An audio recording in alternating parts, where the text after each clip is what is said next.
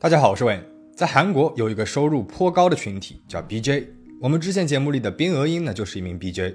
大家对这个词儿可能有点陌生，但其实它来源于英文的 Broadcasting Jockey，指的呢是在网络上做直播的人。他们通常在 Africa TV 等直播平台上和观众们实时的进行交流和互动，通过获取打赏来赚取收益。而 BJ 这个职业也存在着颇多的争议，特别是性感、擦边球、衣着暴露等印象，几乎已经成为了女性 BJ 的刻板标签。但是在直播界，话题和点击率就相当于是收入。许多的 BJ 为了能够吸引观众，会不择手段做一些刺激眼球的事情。二零二三年八月，一位颇有名声的女 BJ 在自己的社交平台上发布了许多奇怪的内容，通篇不离死亡、自杀、杀人等字眼。正当大家担心他发生了什么不好事情时，却迎来了更加突然的消息。八月十七号晚上，他爆料自己至今一直被殴打和监禁，被强迫穿着性感的衣服上直播，才好不容易逃了出来。消息一出呢，就引起了轩然大波。有网友质疑这是他造假，是故意为了吸引关注的自导自演。但随后，新闻和媒体也报道了此案件，也揭晓了犯人的身份。那这个犯人不是别人，正是她最亲近的人——丈夫。这又是怎么一回事呢？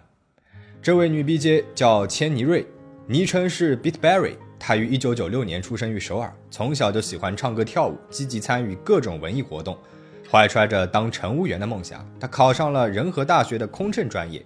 一入学，他就因为清纯的长相和火热的身材备受瞩目。在新生欢迎会上，他表演了 BigBang 的歌曲《Good Boy》，甚至还受到了众人的安可欢呼，是非常引人注目的一个新生。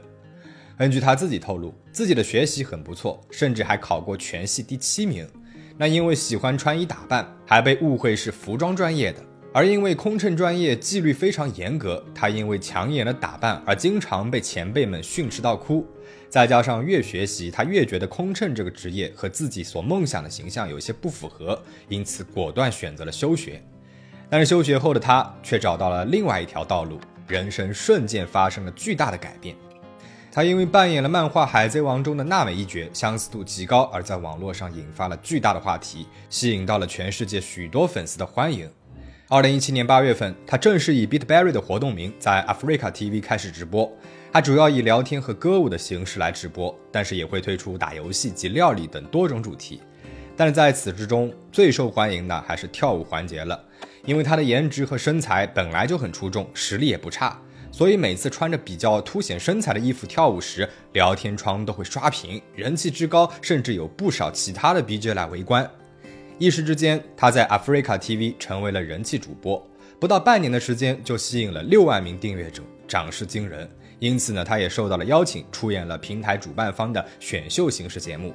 正当大家都以为他会通过这个节目一炮打红时，他却中途退出了节目。当天晚上，在自己的直播中透露，参加节目的期间，他一直感受到其他参演者对他背后的议论和排挤，因此自己积累了非常多的压力，精神上受到了许多的刺激，并最终宣布要退出 Africa TV。二零一八年，他把直播节目转到了另外一个直播平台 Twitch。Twitch 呢是使用者人数仅次于 Africa TV 的一个游戏直播平台，但是氛围却截然不同，所以很多人怀疑它能否适应 Twitch 特有的文化。但他打破了质疑，又一次的创造了成功。节目开始一周之后，粉丝数就超过了两万，呈现出了快速上升的趋势。YouTube 频道呢也已经吸引了三万多名订阅者。二零一八年四月六号，他成为了 Twitch 合作的伙伴主播，拿下了平台第一女主播的交易。二零一八年，直播事业达到火热的千妮瑞，甚至还拍摄了画报，登上了男性杂志《Maxim》，视频的点击率和销售量远远超出了其他的女主播。正是这样坐拥一众粉丝、事业成功的千妮瑞，却有令人意外的一点，她早早的就踏入了婚姻的殿堂。和比自己年长了三岁的丈夫宇胜明结婚，还育有一女。丈夫很支持她的直播，偶尔也会出现在镜头当中，和她展现出恩爱的模样，引得一片粉丝们羡慕。而根据她本人的介绍，两个人的第一次相遇是在一家啤酒屋，她正和朋友们聚会，而丈夫一上来就和她说：“我们交往吧。”一开始，千妮瑞感觉非常的荒唐，认为她和其他看上自己身材的男人没有区别，当机立断拒绝了他。但没有想到丈夫没有退缩，反而说：“如果我们互相了解的话，不该恋爱而该结婚了。恋爱是了解彼此的过程，我对你很满意，我们恋爱吧。”被如此充满勇气的样子吸引，她和丈夫开始了联系，并且真的从恋爱走到了结婚。但粉丝问起决心和丈夫结婚的理由时，她说道自己喜欢坏男人类型，现在的丈夫啊就是这种类型，所以决定结婚，并且称她觉得能否好好调教女人是男人的魅力所在。结婚之后，她的直播不但没有受到影响，还作为最初的有妇之夫，成为了男性杂志《Maxim》的封面模特。以别人的女人为主题展示了性感内衣画报。据悉，这张画报上的手也真的就是她丈夫的手。二零一九年，她还宣布回归 Africa TV，兼顾几大平台的直播和内容创作。在众人的眼里，她是事业和家庭双丰收的直播女神。但是从二零幺三年八月开始，千妮瑞却突然在自己的社交平台上上传了许多奇怪的句子，内容是非常的怪异和吓人。不免让粉丝担心她的身心状态。二零二三年的八月十七日，千妮瑞通过 IG 上传了一个帖子，称从十三号凌晨五点左右开始，我被人殴打监禁，手机被抢走。十四号晚七时许，加害者用木板打了我的后脑勺，并掐住了我的脖子。我一直被监禁到了凌晨五点，手脚被捆绑着。之后好不容易逃出来，找到了附近的警察局报案。目前加害者已经被逮捕了。他还称。八月十三号以后上传的那些奇怪的帖子和后台回复都不是自己所为。虽然他在帖子里面没有明确指出监禁及施暴的加害者到底是谁，但是根据之前的情况来看，网友们纷纷推测就是她的丈夫于胜明。在评论区里面，她的朋友们也亲自留言支持，称这一切啊都是事实，希望大家能够多多支持千妮瑞走出阴影。但是有许多的网友质疑。这是不是千妮瑞故意伪造刺激性的事件，试图引起话题，博得关注？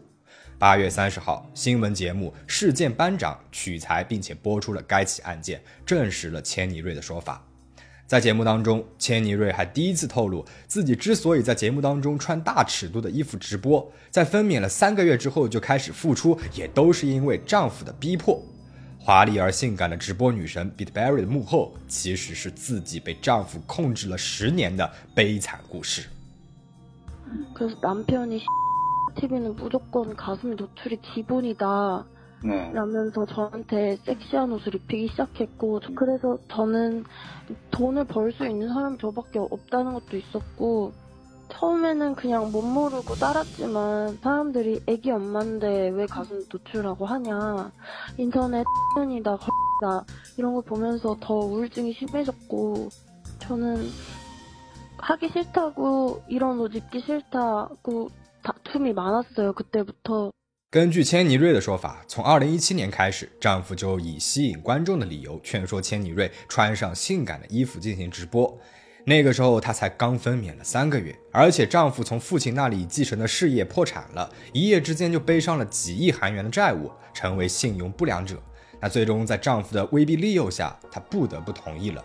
而之后她也靠着性感的概念大获成功，但是由此产生的巨额收益也全都是交给了丈夫管理。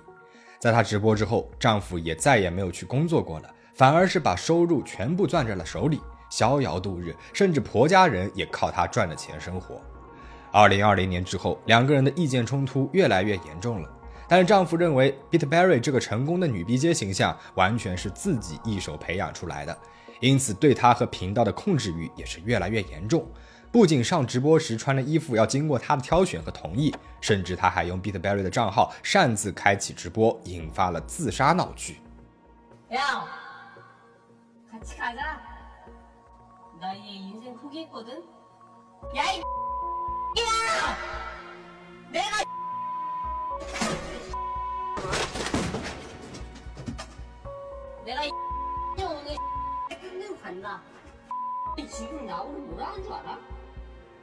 나 이제 인생 포기했거든? 야, 이 야!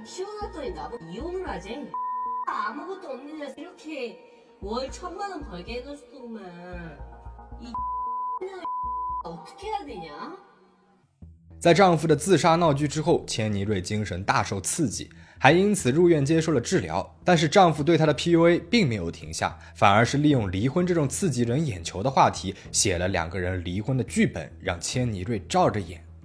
在丈夫的逼迫下，她只好照做，坐在了镜头面前，宣布自己要和丈夫离婚，还以离婚女的概念拍摄了《Magazine》二零二一年九月号的封面。丈夫又靠她获得了不小的收益。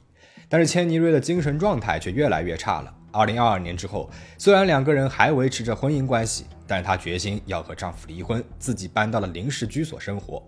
但丈夫一直不肯与千妮瑞离婚，反而是提出了各种无理的要求，胁迫她说要放出黑料，让她永远无法再在直播间立足。到了今年的八月十三号，丈夫要求和千妮瑞见面，一见面，丈夫就问她：“你是不是出轨了？”她一气之下怼了回去，说是我就是出轨了。一听到这话的丈夫就开始掐住了她的脖子，开始施行暴力，还用剪刀将她的头发乱剪一通，还脱光了她的衣服，把她关在了卫生间一整夜。之后趁着丈夫出去的间隙，靠着熟人的帮忙，她报了警。警察找到了家里，但是当时丈夫的状态还非常堂堂正正，反而质问警察为什么会来自己家里。在警察的保护下，千妮瑞得以从家里出来了。这一次见面让她不仅身心受损，头发也是被剪得一塌糊涂。她只能够去到了理发店，要求剃光头发。但是还没有过二十四小时，丈夫以协商离婚条件为由，再次要求和她见面。迫切的她再次去到了家里，两个人正常的交流了一个小时后，丈夫却露出了恶魔本色。在那之后，千女瑞迎来了自己所没有预想到的地狱般的时间。 남편이 저한테 마지막으로 밥 먹게 밥을 골라라 하면서 배달의 민족 어플이 켜진 휴대폰을 저에게 건네줬어요. 그래서 저는 그거를 무방비 상태로 보고 있었을 때 나무 도마로 제 뒤통수를 가격을 한 거예요. 목이 쫄려졌고 이번에는 정말 죽이려고 목을 쫄랐어요. 그리고 나서 진짜 죽을 것 같으니까 제가 싹싹 빌었어요. 하란 대로 다 할게. 돈도 전처럼 벌어올게. 오빠 말대로 밖에도 안 나가고 사람들도 다 안 만날게. 이러니까 이미 늦었대요. 네. 너는 이미 기회를 놓쳤어. 너는 오늘 여기서 살아나갈 수 없어. 그러면서 손발이 뒤로 묶이기 시작했어요. 케이블 타이로. 不过好在后来，千妮瑞还是趁着丈夫睡着的时候逃跑了，向警察局报了案。 警察逮捕了丈夫之后，在他那里搜查出来了一些购物发票，显示他购买了捆绳、胶带、锤子等犯案工具，证实了这是一次有预谋的犯罪计划。如果他没有及时逃跑的话，不知道会遭遇怎样的惨死结局。那目前，丈夫余胜明已经因为特殊暴行、监禁、伤害嫌疑等罪名被警察拘留。千妮瑞通过账号表示，之后会将一切整理好，告诉大家自己这十年是过的怎样的日子。目前所看到的并不是一切，一时之间，相信事件舆论和不相信的网友以及粉丝的回复都占据了他的账户评论区，还有人质疑他为什么会在 IG 的现实动态里面放上了募捐的链接。千妮瑞解释，自己的账户上的钱款已经都被丈夫给卷走了，陷入了生计困难。如果想要聘用律师起诉丈夫，需要资金的援助，在走投无路的心境下，才着急上传了链接。经历了丈夫长期的心理操纵，又差点遭遇了杀害，千妮瑞的经历实在是令人同情。而专家分析，千妮瑞在被第一次监禁虐待之后，依然听从丈夫的要求去和他见面，是在遭受家庭暴力的女性当中常见的一个症状。长期以来，在丈夫的统治下，她出于恐惧心，很难拒绝丈夫的要求。在生死的瞬间，她也只能够顺从丈夫的要求，违背自己的自由意愿去哀求丈夫。很多人也许会指责千妮瑞为什么不早点脱离丈夫，为什么还要答应再见面？但这究竟真的错在了她的身上吗？华丽的 B J 生活、夸赞打赏，这又究竟是她真心想要追求的生活，还是丈夫为了利益而强制灌输给她的呢？最后，请大家保持警惕，保持安全。我们下期再见。